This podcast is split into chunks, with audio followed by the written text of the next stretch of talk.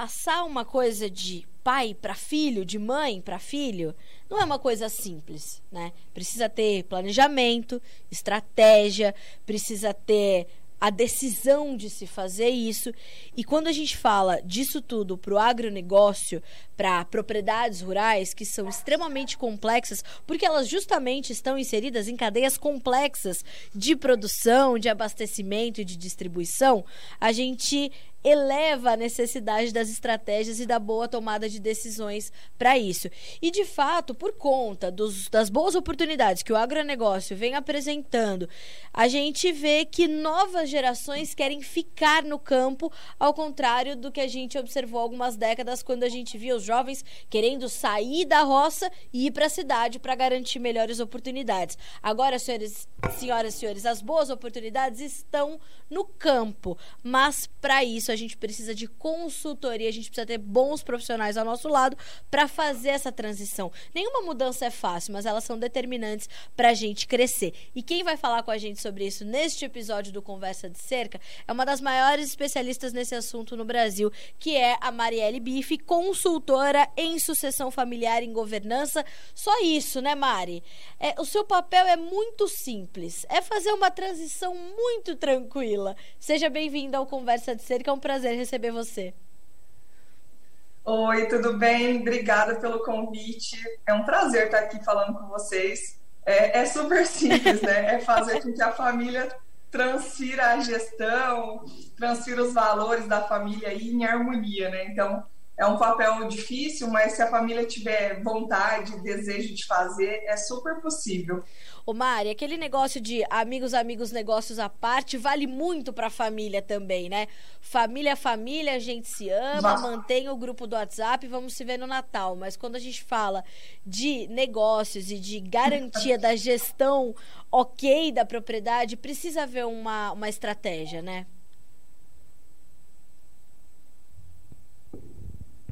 Perfeito. Precisa sim. A gente fala muito nessa separação dos papéis, né?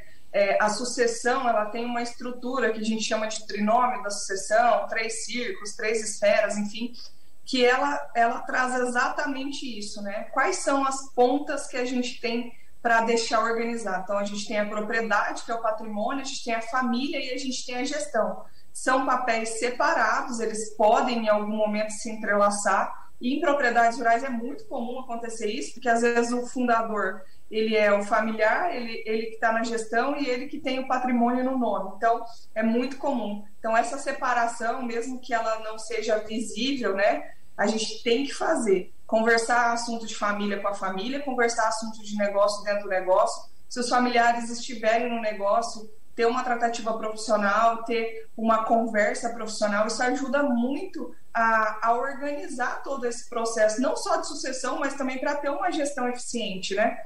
O Mari, e é interessante a gente trazer isso para o agro, porque o agronegócio, ele é, por natureza, uma, uma atividade familiar, né? É, a gente tem muitas famílias à frente de muitos grupos, ou de até mesmo de pequenas propriedades, mas quando a, a, vai haver essa transição, pode haver ali algum, algum ruído na comunicação que dificulte o processo, não? Muito, né? A gente tem no Brasil 90% das empresas familiares, então além do agro, né? Então assim, é um número muito expressivo. Isso significa que precisa fazer essa separação, precisa ter uma conversa uh, que funcione, ter um diálogo limpo, fluido, né? Uma comunicação eficiente. Eu sempre falo muito que não só no campo, mas em qualquer é, empresa, em qualquer uh, uh, meio, no meio corporativo, a gente tem muito problema de comunicação, né? A nossa comunicação ela é muito ineficaz. A gente reclama muito, pede pouco, tem pouco diálogo, ou tem uma comunicação uh, que é cansativa, exaustiva, fica o tempo todo falando a mesma coisa, mas não mede se aquilo está chegando, está sendo alcançado, está trazendo os resultados. E no campo não é diferente, né? Nas propriedades rurais que são empresas, também não é diferente. E a parte mais difícil que pode gerar aí esses ruídos e esses pontos de conflito é porque a gente está num ambiente familiar. Então, às vezes a gente erra um pouco nas tratativas, né? Mistura um pouco os papéis, como eu falei ali no começo. E aí isso aí dificulta muito o desenvolvimento do negócio e o amadurecimento da família também. O Mari, é, essa, essa é, é, introdução que eu fiz, você está de acordo com a, com a, minha opinião de que, de fato, hoje a gente vê muito mais jovens querendo ficar no campo? É, essa é a minha pergunta para você, se você concorda com isso. E segundo, isso facilitou ou dificultou os processos de, de sucessão e essa transição, talvez por conta ali de uma, de uma diferença de geração, uma diferença de perspectiva de mundo, enfim. É, isso trouxe mudanças nos processos nos últimos anos? A primeira pergunta, eu super concordo com o que você falou. O campo hoje, ele é muito mais atrativo, né? A gente tem muito mais recurso, a gente tem tecnologia, a gente tem um campo menos braçal. Então, isso favoreceu muito essa nova geração querer voltar para a propriedade. Além do que, ela não precisa estar 100% na propriedade o tempo todo, como era antigamente, né? Então, ela pode morar na cidade, ela tem ali na palma da mão todas as informações para a tomada de decisão, então isso favoreceu muito a questão do conflito de gerações sempre vai acontecer, né? Porque a gente tem é, é, gerações que pensam diferente. Então, como é que a gente minimiza esse conflito, né? Como é que a gente faz com que essa turma nova que está chegando, cheia de gás, cheia de inovação, cheia de ideias novas para colocar em prática, ela consiga ter espaço e ela consiga participar da gestão junto com a geração atual. Eu sempre falo que tem sim vários pontos de sinergia e a gente tem que pensar que todo mundo tem alguma coisa para aprender e tem alguma coisa para ensinar. Então, a geração que está na gestão do fundador, ou primeira, segunda geração, depende em que estágio cada propriedade se encontra, uh, ela já tem essa experiência né, da construção ou da manutenção do legado. Então, é, é, tem todo um processo aí de vivência, de crise, de momentos difíceis, dessas oscilações que a gente tem dentro, da, dentro da, do agronegócio. E a geração mais nova, ela é um pouco mais imediatista, então ela tem várias coisas, quer colocar em prática, quer ver o resultado. Então, eu sempre falo que a gente tem a uhum. geração que sabe por quê, né? Sabe o porquê de fazer as coisas, e a geração que quer fazer rápido, né? Quer entregar resultado. Então, como é que a gente coloca essas duas gerações conversarem, né? É, primeiro, a geração que está chegando tem que mostrar vontade de estar no negócio, comprometimento com o negócio da família, né? Não é só chegar com um monte de ideia. Eu sempre falo assim, a ideia ela tem que sair da sua cabeça e passar por um processo de profissionalização. Sempre falo isso para os sucessores, porque assim, às vezes chega muito afoito, quer contar para o pai, para o avô e quer fazer, só que o quer fazer e o fazer é um caminho muito longo, né? A gente tem uma, uma lacuna nesse intervalo. E além do que, você tem que chegar com alguma coisa muito mais madura, né? Então, você quer, quer implantar um projeto dentro do negócio, vai estudar a viabilidade, os impactos, né? De implantar um projeto ou de fazer alguma coisa diferente. Traz isso em números, traz isso escrito. É algo que já começa a, afinar essa conversa e começa a fazer com que as gerações se alinhem e possam discutir também em cima de dados e de, das informações ali qual é a melhor tomada de decisão. Então, esse é um ponto que, que dá para fazer com que todo mundo se organize. E ter paciência para esperar a sua vez. Em muitos momentos, o sucessor ele vai fazer, talvez ele não tenha o reconhecimento aí que ele, que ele deseja nesse primeiro momento, mas ele tem que pensar que ele está fazendo pelo, pela história dele, pelo legado dele, para algo que vai ser dele no futuro. Então, tudo que ele puder contribuir e crescer junto com o negócio é super positivo. Eu costumo dizer aqui, né, para minha equipe é, que todo, todo novo projeto, né, Mari, ele precisa de uma espécie de tempo de gestação. Né? É, não sei se é mais ou menos isso que você está querendo me dizer, mas assim, principalmente porque eu quero aprender contigo, né? É, não vamos ter uma ideia e colocá-la em prática amanhã, né? Todas as ideias elas são válidas, mas gente, essa questão da viabilidade, ela é tão importante, né, Mari? Você levantar números, levantar projeções, trazer perspectivas para que você também não se frustre depois, né? E possa dar o tempo necessário de todas as coisas para que elas se solidifiquem o bastante para de fato serem efetivadas, né?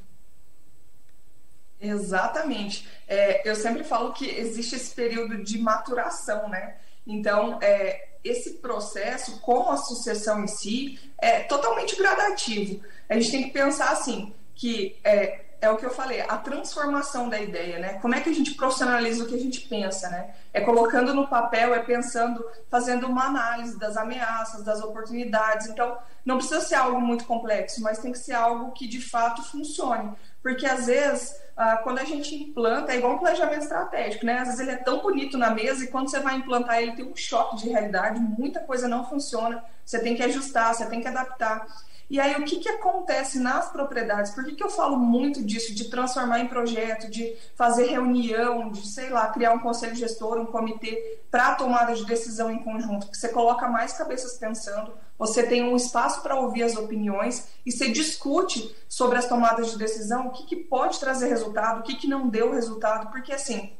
Às vezes, é, por, por estar num ambiente familiar, a gente acaba não profissionalizando tanto o nosso negócio. Então, às vezes, assim, ah, eu vou chegar lá pro meu pai, pro meu avô, pra minha mãe, vou falar a minha ideia aqui, tudo bem, eles vão aceitar ou eles não vão aceitar, mas enfim. Então, não traz isso como se você estivesse de fato trabalhando numa empresa. Eu sempre falo, você, você é um colaborador durante o processo de sucessão. Sim. Então, você tem que trazer resultados, você tem que trazer as coisas da melhor maneira possível, como se você estivesse fazendo para a melhor empresa do mundo, que é, né, a sua, da sua família, é o seu negócio. Ô Mari, você costuma encarar desafios semelhantes nos processos de transição dos quais você participa ou cada caso é um caso muito específico e vai te gerar desafios sempre diferentes também, muito específicos de cada cenário, de cada família, ou há situações que você sempre vai encarar por ser um, um primariamente um processo de mudança, um, um processo de, de transição realmente? Existem algumas coisas que são muito comuns em qualquer negócio familiar. Uma, um ponto que eu sempre falo também é que assim, ó, às vezes a gente tem um negócio familiar que não é profissionalizado e que não é organizado. Então são dois pontos diferentes. E às vezes a gente tem negócios familiares que são organizados, só que organização é diferente de profissionalização. Às vezes tem um negócio redondinho, bonitinho, só que você não tem uma prestação de conta, você não tem uma reunião com uhum. alçada, você não tem é, um percentual de voto, de sócios, fundadores, ou de membros de conselho, você não tem uma estrutura mais formal. Então, algumas coisas, esses ajustes, eles são muito comuns. A questão também desses pontos de conflito de gerações, e não é o conflito, como todo mundo pensa que é briga e tal, não. É alinhamento expectativa né? A gente precisa alinhar as expectativas da geração anterior, da nova geração, quem vai ser o sucessor, se ele de fato está comprometido para continuar o negócio, se ele tem perfil, se ele tem vontade. Sim. E a geração que está no comando também deixar isso é, é muito claro, né? Para que é, é, essa comunicação também ela consiga é, alcançar aí é, é, o que se espera, porque senão também não, um não fala, o outro também não fala, e um pensa uma coisa, o outro pensa outra, e no fim a gente acaba gerando aí um desgaste desnecessário. O Mari, a, ao lado das questões todas da sucessão familiar e desses, dessas gerações mais recentes querendo ficar no campo, é, essa palavra, esse, essa sua outra expertise, que é a governança, ela é um termo que vem é, se tornando cada vez mais evidente, principalmente quando a gente fala de agro, porque no meu raso entendimento ela é bastante é, eficaz quando a gente vai passar por, por esse processo de profissionalização. Uh, eu queria que você explicasse para a nossa audiência, primeiro, o que, que é essa governança e, segundo, se ela é um resultado também dessas, desses processos mais frequentes de sucessão familiar. Tá. A governança, a gente tem dois tipos de governança, a familiar e a corporativa. A gente, às vezes, antigamente ouvia falar muito de governança corporativa e pensava Sim. que isso só cabia a grandes executivos, a diretores, a empresas que já tinham aí toda uma estrutura formalizada. Exatamente. Para que os produtores é, possam né, entender é, de uma maneira muito simples o que, que é a governança ela organiza e profissionaliza o negócio. Então, a tomada de decisão ela vai ser profissional. Você vai ter é, comitês específicos, né? Isso depende de cada dinâmica, de cada empresa, de cada negócio, de cada família. Cada um suporta uma estrutura, né? Tem famílias que suportam ele ter um conselho de administração, outras são um, um conselho consultivo, um conselho gestor. Aí, a gente, se a empresa é grande, ela tem várias pontas aí de interesse, a gente pode criar os conselhos de auditoria, de sustentabilidade. Então, a gente estrutura tudo isso reunião com ata, com convocação, nomeação de membros, isso tudo muito bem definido. Só para que todo mundo possa entender, né? Parece que é uma coisa tão complexa que vai engessar o negócio, que formalizar é diferente de engessar. Então, só para vocês entenderem quanto isso é importante para os negócios e vai ser cada vez mais importante para o futuro. Se você for tomar um crédito, um recurso repassado, um juro barato, um bom prazo, cada vez mais vai ser exigido as Sim. questões de governança quem toma a decisão, se tem um plano de sucessão, se está sendo preparado um sucessor, porque assim, é, suponhamos que você vai, vai tomar, captar um recurso aí para 10 anos, para 8 anos, e se acontece alguma coisa nesse, nesse intervalo, né? Se o gestor vem a faltar, por exemplo, a pessoa que vai continuar o negócio, ela está preparada? Então, assim, o negócio ele tem condições de continuar com qualidade, então a governança ela ajuda isso. A gente tira o foco das pessoas e coloca o foco em processos. Então, se porventura alguém venha sair do negócio também, algum sócio ou algum gestor, diretor, a gente tem tudo isso muito bem estabelecido em processo. Então, você tem os manuais, você tem as políticas, você faz política de gestão de pessoas, código de ética, toda essa estrutura para que de fato todos os valores da família e do negócio estejam bem definidos, estejam claros para todo mundo, tanto para quem chegou agora quanto para quem já está no processo.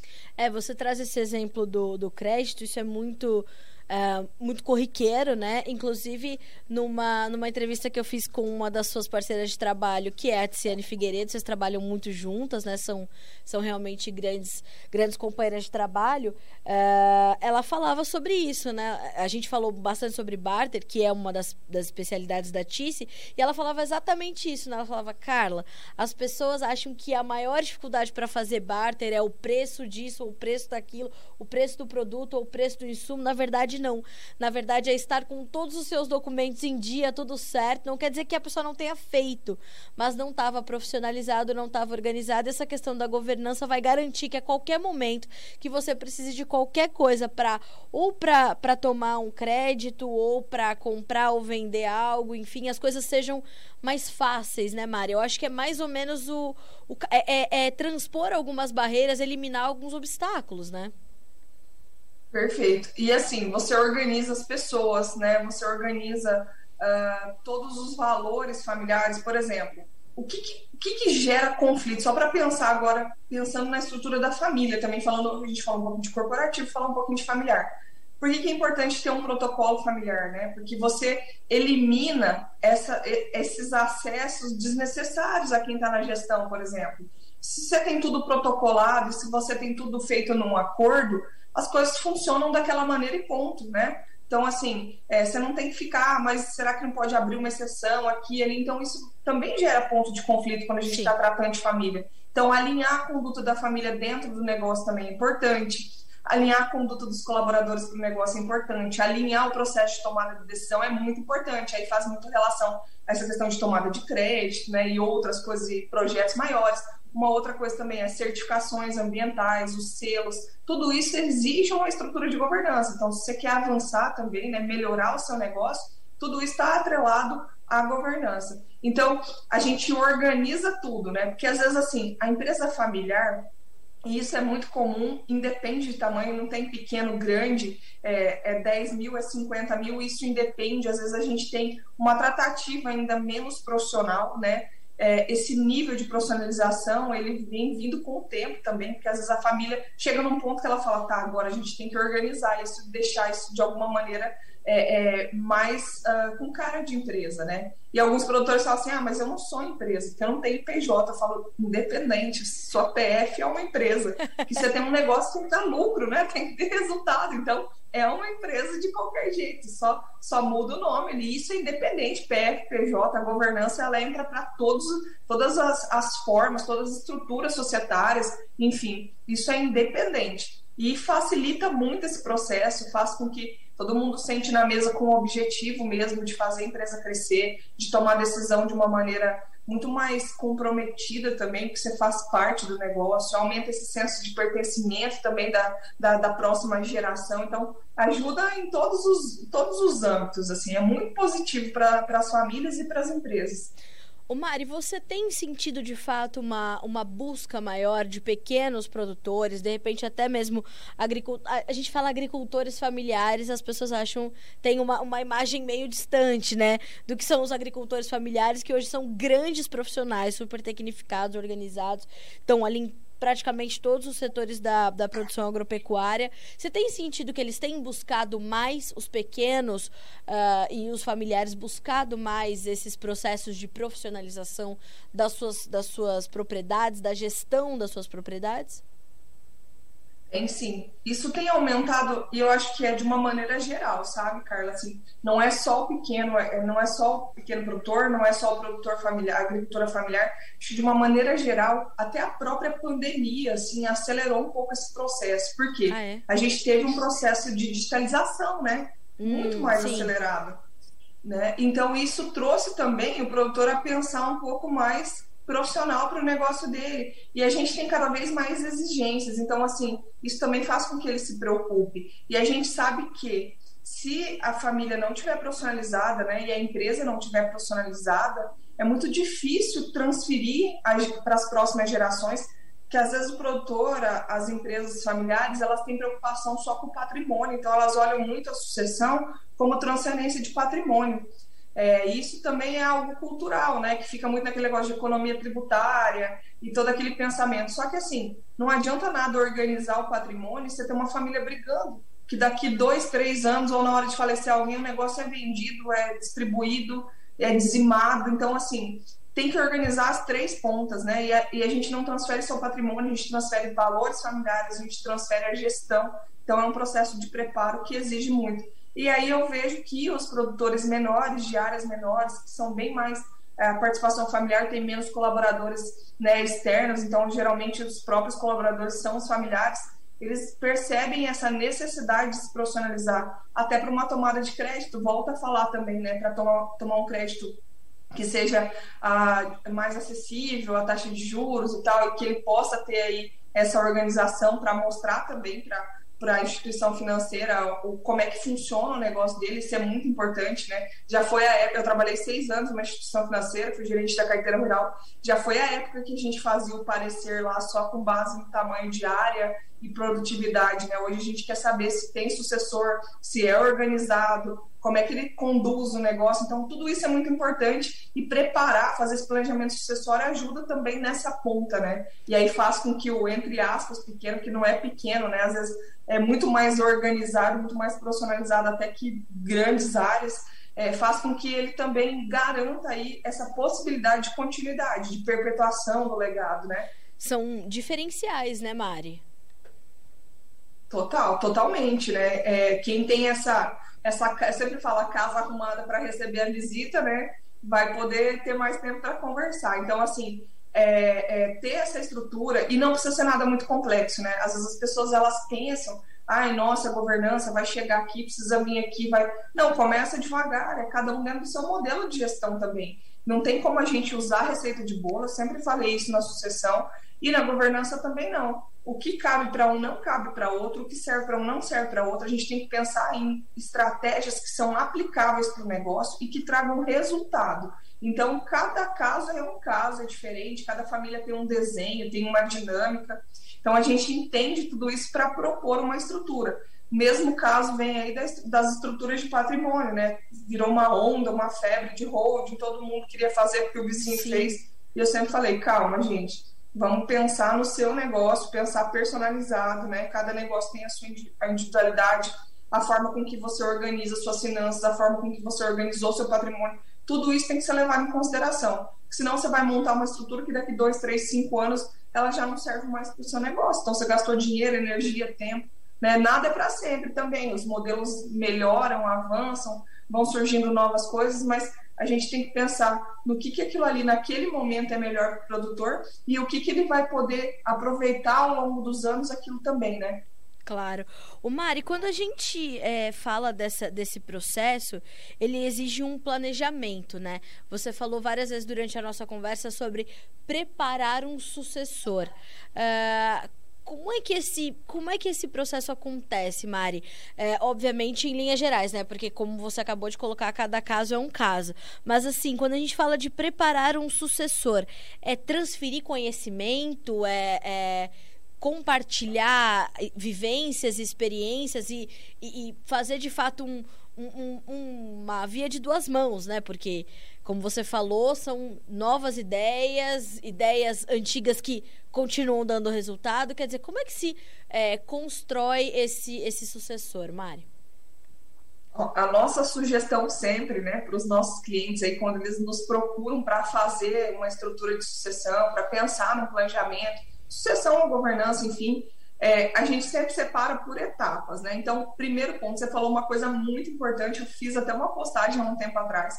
A gente fala muito de transferir patrimônio, né? A gente tem que transferir conhecimento, né? Aproveitar ali a oportunidade de estar tá caminhando lado a lado com a geração que fundou o negócio ou que foi, foi veio, né? Aí nesse processo primeira, segunda, terceira geração. Então, que sabe da história, que conhece, que tem experiência e trazer isso e fazer todo mundo se conversar e ver o que cada um pode contribuir de melhor para o negócio. Então, assim, esse preparo, a gente sempre fala que é, depende muito também da dinâmica, obviamente, do conhecimento do sucessor, mas geralmente a gente desenha um plano de carreira para o sucessor, uh, tanto com cursos, né, com coisas que ele tem que buscar de conhecimento fora da propriedade e o que ele pode aproveitar e explorar dentro da propriedade também. Muitos casos, né, às vezes o filho ou a filha, eles foram estudar Hoje em dia a gente já tem muito mais adesão aí para as áreas né, de agrárias. Então, por exemplo, a vem ou forma, volta para a propriedade, a engenheiro, engenheiro agrônomo, então já tem esse conhecimento técnico, só que quando a gente está falando de é, sentar na cadeira da gestão, envolve muito mais do que só o conhecimento técnico, o conhecimento específico lá na cultura, na lavoura, enfim. Exige questão de liderança, né, gestão de pessoas, colocar as pessoas certas nos lugares certos. Você não precisa saber tudo, mas você tem que colocar boas pessoas para te assessorar e para te ajudar né, durante esse processo de gestão. Então, esse conhecimento, eu, eu também oriento passar em todas as áreas do negócio, né? Conhecer a parte técnica, mas conhecer também a parte comercial, conhecer a parte administrativa, financeira, como funciona, porque quando a gente tem conhecimento de tudo, a gente sabe como cobrar do outro colaborador depois, a gente sabe como pedir, como solicitar, e a gente também tem mais empatia para entender as dores também de cada função e de cada, é, de cada é, departamento. Então, eu acho que esse processo, ele, se o produtor não quer contratar uma consultoria, por exemplo, nesse começo, né, a gente não sabe, tá, tá começando aí devagarzinho, coloca Sim. o filho, mas também dá autonomia para que ele possa é, tomar alguma decisão e vai aumentando essa alçada conforme ele for entregando o resultado e coloca ele participar também da tomada de decisão, leva ele junto na cooperativa, na revenda, leva ele junto na instituição financeira, para que ele comece a se inteirar dos negócios. Porque assim, a gente sempre pensa que ah, lá na frente ele vai tocar, mas se acontece alguma coisa, ninguém quer que aconteça. Mas se vem uma doença ou se vem um falecimento, alguma coisa muito repentina, pelo menos ele já está inteirado do negócio, né? Ele não vai saber tudo, mas ele já vai saber a quem buscar ajuda, como é que, como é que funcionava. Então, essa transferência é muito importante de conhecimento. Eu, eu falo que vai encher na mochilinha do sucessor de informação para que quando chegar a vez dele, pode demorar 20 anos, ele vai estar preparado, 15, 10 anos. Isso aí é cada família tem também tem a sua demanda, né? Lógico. O Mari, como é que você é, você é formada em administração, certo? E aí você escolheu esse foco do agro, né? Hoje você faz palestras a todo momento tem o teu nome em algum evento quando a gente fala uh, de sucessão familiar, de governança, de administrar mesmo as coisas e de profissionalizar. Você fala muito sobre isso nas suas redes sociais, né, Mari? Uh, inclusive, se você não segue o perfil da Marielle Bife, siga, porque ali tem uhum. dicas valiosas para você que está fazendo o seu planejamento de sucessão e de governança. Uh, como é que você escolheu o agro, Mari? Você tem é, origem de família de, de, produtores ou não? Como é que como é que a sua trajetória te trouxe até aqui? Eu sou filha e neta de produtores rurais. Né? Conhece pouco, então. Você conhece é, pouco de, de roça? É, nasci, na, nasci né, na roça. Fui morar na cidade, já tinha sete anos, quando fui estudar, né, na verdade. Como é bem comum, né? Acho que na grande maioria. É, meu pai hoje não é mais produtor, né? Mas assim, todos os meus tios, é, minha família toda, toda tem, tem propriedade. Então, assim, eu cresci no campo, né? Então, eu já tinha esse amor desde sempre. E quando eu fui estudar, eu não tinha muita opção, assim, eu não conseguia ir para outra cidade estudar, porque eu já trabalhava e ajudava minha mãe em casa. Então eu fui para a única faculdade que tinha um pezinho no agro, que eu fiz administração em agronegócio. E daí então eu, eu continuei fazendo especialização e coisas dentro da área. Então eu tenho muito essa pegada do, do profissional mesmo, por conta da administração. Depois eu fiz gestão empresarial, um MBA, aí fiz um MBA em agro e estou terminando um mestrado em gestão de empresas familiares. Então, assim, é muito dentro de tudo que eu vivo. É, meu primeiro emprego com carteira assinada foi numa instituição financeira. Eu trabalhei seis anos, fui gerente da carteira rural, então eu só atendia produtores também. Isso também fez eu querer continuar fazendo o que eu já fazia lá. E aí eu dava aula em duas faculdades, estava bem puxado assim de trabalho, era de dia e de noite eu falei, ah, eu vou dar uma desacelerada, vou ter um negócio meu. Eu tinha muito sonho assim, de empreender, fazer alguma coisa. E eu comecei a atender os produtores da minha carteira na época, mas assim, comecei a atender num geralzão. Ah, precisava montar um dossiê de crédito, eu ia lá, tinha né, experiência na época, então ajudava a separar a documentação, montar, tirar matrícula. Blá, blá. Então, comecei assim. E aí eu comecei a perceber que muitas famílias tinham muito problema, tanto de comunicação, né, família e negócio, quanto dessa separação, e tinha a gestão de conflitos, e tinha, você viu um negócio tão bacana que podia ser melhorado e que podia estar tá preparando alguém ali para que ele fosse continuado e não tinha nem perspectiva. Então eu comecei a estudar mais sobre isso uhum. e aí eu afinei mesmo a consultoria só para sucessão e governança, porque é, eu, eu falo assim, ó, de tudo que eu queria ser na vida, eu acho que eu juntei, né? Eu não fiz a faculdade que eu queria.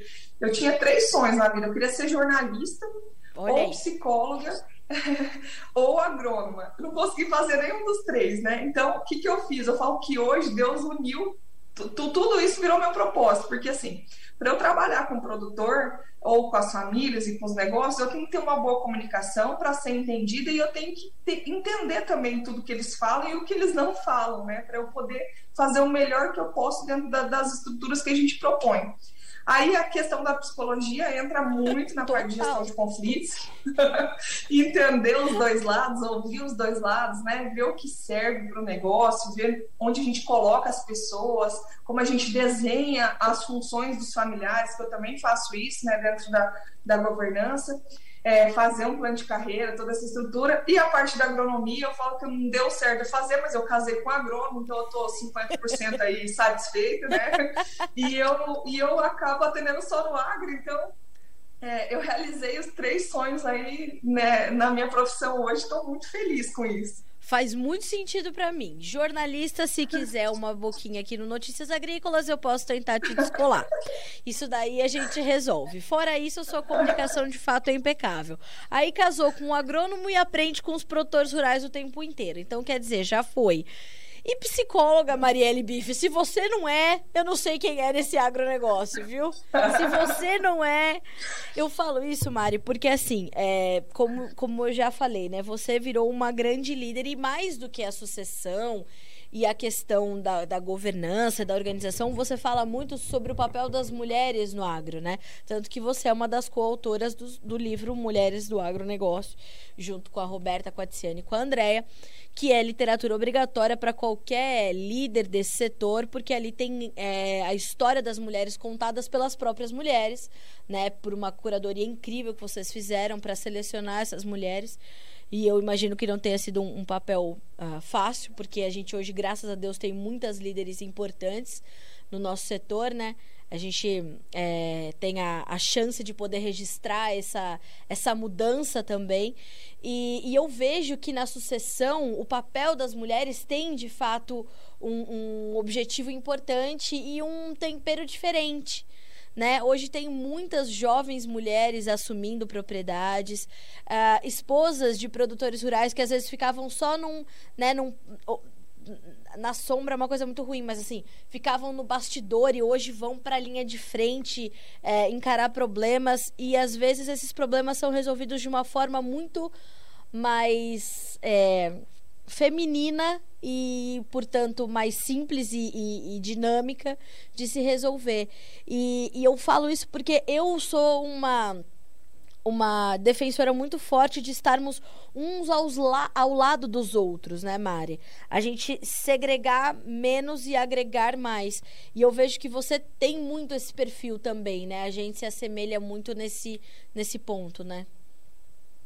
Sim, eu sempre levantei a bandeira de ter bons profissionais dentro do negócio. Homem, mulher, novo, Sim. velho, isso não importa né? Quem entrega resultado, quem está comprometido com o negócio ali. Então, assim, o mercado tem lugar para quem é bom, né? Seja bom, seja referência na sua área, que você vai ter vez, vai ter espaço sempre. Então, assim, ah, às vezes é mais difícil para a gente em algum momento, é, às vezes é mais difícil para o outro também, em outros momentos, cada um tem, tem as suas habilidades aí. E a questão das mulheres no processo de sucessão é muito positivo, porque as mulheres, elas eu sempre falo que elas vão passando o pano, né? Então, assim, onde tá difícil, elas vão ali, chegam com jeitinho e conseguem até é, desfazer esses nós, esses pontos de conflito. Então, mulher tem muito essa questão, né, de apaziguar, de esfriar um pouco as coisas para ter, não ter essa, esse embate, né? Que o conflito ele é positivo. O conflito, quando você coloca ideias diferentes e você discute as ideias, é positivo. O, o, o negativo é o embate, né? Então,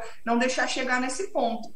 E a mulher, ela acaba uh, sendo ali uma intermediária, porque, por exemplo, se ela é esposa e ela tem filho, filho, filha, filha vão para o processo de sucessão, vão entrar no processo, ela conhece toda a história da geração que ela acompanhou o marido e ela conhece o filho, a filha, então ela pode fazer esse intermédio com muita, muita sensatez, muito equilíbrio, então isso é muito positivo. E a questão da participação das mulheres, né? Eu sempre defendi que todo mundo possa ter vez e voz e a gente tem que fazer a nossa parte, né? Eu falo assim, é, às vezes a gente escuta muito, ah, eu não sou ouvida, não... você já foi conversar com o chefe, com alguém, você colocou a sua expectativa, né? O que você quer? Ah, não fui, eu tenho medo. Então, assim, eu acho que as mulheres elas perderam um pouco medo, né? Elas, elas têm muito mais coragem hoje em dia de se impor, de se posicionar de uma maneira melhor. E isso é muito positivo para o agronegócio, porque são papéis complementares, não são adversários e nunca vão ser. Então a mulher ela consegue trazer uma doçura, um olhar para as pessoas, uma organização para processos diferente do homem, um homem um pouco mais ágil, estratégico para a parte de negociação, enfim. Então, isso aí é complementar, cada um tem uma personalidade e que legal se você pode colocar pessoas diferentes trabalhando no negócio. É isso que enriquece o negócio, né? Se todo mundo pensar igual, você tem um negócio que talvez esteja ali engessado ou no teto de vidro. Então, pensar isso aí, pensar que mulheres e homens podem fazer a diferença, o nosso agro só tem a ganhar. Não dá pra gente é, cravar e nem escrever na pedra que homens e mulheres são iguais. Ainda bem que nós somos diferentes, né, Mari? É, e, e, a gente não está falando só de, de gênero, de fisiologia. A gente está falando de cabeça, de é, são pessoas e indivíduos, né? Como a própria palavra fala, somos individuais, uhum. somos é, singulares. Eu falo isso porque admiro muito essa, esse, essa sua, essa sua é, é essa sua postura quando você defende a questão das mulheres, porque eu me identifico muito. Quando eu cheguei aqui no Notícias Agrícolas há 11 anos, num, numa redação que a gente não tinha mulheres, não porque não, já tínhamos tido, né? Mas naquele momento era uma redação de tínhamos mais profissionais homens, mas em nenhum momento eu deixei de ser ouvida, né? Eu sempre fui muito acolhida e muito considerada. Uh, e eu nem tinha nem experiência em agro e tampouco com, com jornalismo para esse setor. Mas eles, eles confiaram na minha experiência como jornalista, né? E me acolheram como, como qualquer outro profissional. Então, assim, esses casos de muito preconceito que as mulheres é, relatam no agro, eu também passei, mas fora do meu ambiente de trabalho. Então, assim, que sorte temos nós de termos essas, essas vivências para a gente poder é, compartilhá-las e transferir, como você mesmo ensinou a gente, conhecimento, né, Mari? Como é importante a gente compartilhar conhecimento, que esse que é o conhecimento bom. Aquilo que fica só pra gente tem alcance limitado, né? Perfeito. Assim, ó, eu sempre, eu gosto de, de falar, assim, até trazendo a minha vivência também, eu também já sofri preconceito é, é, quando eu trabalhava em instituição financeira, é, tipo assim, quando eu comecei a trabalhar na consultoria, mas eu acho que tudo depende de como você olha, Exato. né, para as situações e o que, que você faz com as situações, porque assim, carregar um papel de vítima é muito pesado, Isso. né? Então eu, vejo muitas mulheres que às vezes ficam se vitimizando e colocando dificuldade. É, às vezes eu ouço assim, ó, ah, mas você fala de sucessão de uma maneira tão leve, parece que é tão fácil fazer. Eu falo, para que, que você vai colocar peso onde já tem peso, né? Então, assim, tente trazer a leveza na vida, em tudo. Então, ah, isso aqui lá não me, não me reconhece, não me dá espaço. Amor, vai buscar outro lugar, então. Não fica onde não te cabe. Lute. Né? Vai procurar. Eu, no momento que eu achei que aquilo lá não servia mais para mim, eu saí. É difícil, é, começar de novo, empreender, você não tem salário, você depende de um monte de coisa, é difícil, mas vai se organizando, não precisa sair amanhã porque você não quer mais ou porque não estão te valorizando, vai buscando um lugar, sempre vai ter um lugar que vai te acolher e que vai caber você e vai te valorizar como profissional. Então, assim, é, a gente às vezes fica muito ali também, sabe, tentando dar murro em ponta de faca ali, o tempo inteiro fica ali, ah, mas não sei o que, ah, mas eu sou injustiçado, eu sou vitimizado tem preconceito? Tem. A gente ouve um monte de coisa e a gente é desacreditado, às vezes velado, né? Mas a gente é desacreditado em alguns momentos. Eu penso assim: Deus te abençoe, eu vou fazer minha parte, eu tenho certeza da minha entrega, eu sei que eu entrego qualidade, então, assim, se eu não sirvo para você, busca outro profissional. No mercado tem um monte de profissional bom. Não precisa ser eu em tudo também. Eu nem vou dar conta se um dia eu for atender todo mundo que vem procurar. Mas, assim, quem se dispor a acreditar no meu trabalho, eu vou entregar o melhor que eu puder. Né? Eu acho que esse é o segredo do negócio também. É por isso que você está onde você está hoje, Mari. Eu te desejo muito sucesso, excelente forma da gente concluir a nossa conversa, que eu sabia que, que você ia trazer muita, muita perspectiva positiva para nós, para o agronegócio, para esses processos de sucessão, que, como você mesmo falou, eles já são pesados por, por natureza, por essência, né? É, as mudanças, elas são difíceis, né? Ponto final. É, não tem. Acho que essa é uma das verdades absolutas do mundo, né? Algumas coisas a gente pode questionar, outras não. Como as mudanças, nenhuma mudança é fácil. Mas também elas não precisam ser ruins, né? Elas podem ser extremamente produtivas e a gente encontrar um lugar muito melhor, como você mesmo falou. Não precisamos ficar onde não nos cabe. E assim a gente termina muito bem. Mari, estou muito honrada de receber você aqui no Conversa de Ser, que é sempre um grande prazer conversar com você. Eu sempre aprendo muito. Espero que a gente esteja esteja junto muitas vezes ainda, viu? Obrigada. Eu que agradeço, vocês são uma grande referência para mim. Então, assim, é um prazer estar aqui, um prazer ter participado. Estou muito feliz e podem contar comigo sempre. Espero que a gente possa ter vários bate-papos e tudo que a gente puder contribuir no crescimento de outras famílias e de outras pessoas eu acho que é isso que o nosso agro precisa, né? De, como você falou antes, muito bem, distribuir conhecimento, transformar a vida das pessoas. Só assim a gente engrandece ainda mais o nosso setor. É isso mesmo. Ah, oh, oh, Mari, muito obrigada. Um beijo para você, para nossa super mascote, a Valen, quem não conhece lá no perfil da Mari a, a Valentina, filha da Marielle, é o mascote nacional do agronegócio. Ela é maravilhosa, uma menina inteligente, autêntica, assim como a mãe dela, não é, senhores? Então, acompanhem, não deixem de seguir os perfis da Marielle Bife, ela tem ali muitas, é, muitas dicas. E Mari, quem precisar dos seus serviços, né, os seus contatos estão ali no Instagram, arroba Marielle Bife, no LinkedIn, tá tudo ali para quem precisar começar o seu processo de sucessão, governança, né, Mari? Tá tudo ali, tá muito, tudo muito ali. à mão. É só chamar. É isso. Mari, muito obrigada, viu, minha amiga? Até a próxima. Beijo, obrigada. Um beijo. Conosco, Marielle Bife. Como eu falei, ela é líder nesse assunto quando a gente fala de sucessão familiar, governança, planejamento, porque é isso que o agronegócio precisa. A gente tem buscado cada vez mais se profissionalizar. A gente tem buscado cada vez mais estar à frente, estar na vanguarda, mas isso exige estratégia. Como a Mari falou, vai colocar uma nova prática em andamento, vai colocar uma nova ideia em prática, faça o seu processo de gestação. Tenha dados, ameaças, oportunidades, tenha tudo aquilo à sua mão que vai te levar com segurança por esse caminho. Então, o nosso objetivo nesse episódio do Conversa de Cerca é te trazer um pouquinho de orientação. Você que está querendo fazer essa transição, é, preparar o seu sucessor, né, ou a sua sucessora, é, garantir a sustentabilidade da tua propriedade, do teu negócio pequeno, grande, médio, mini, micro, é planejamento e estratégia, tá certo? A gente aqui no Conversa de Cerca faz isso. Compartilha conhecimento para que ele vá mais, mais adiante e você possa sempre deixar de ser refém das suas necessidades, dos seus problemas. A gente se vê na próxima.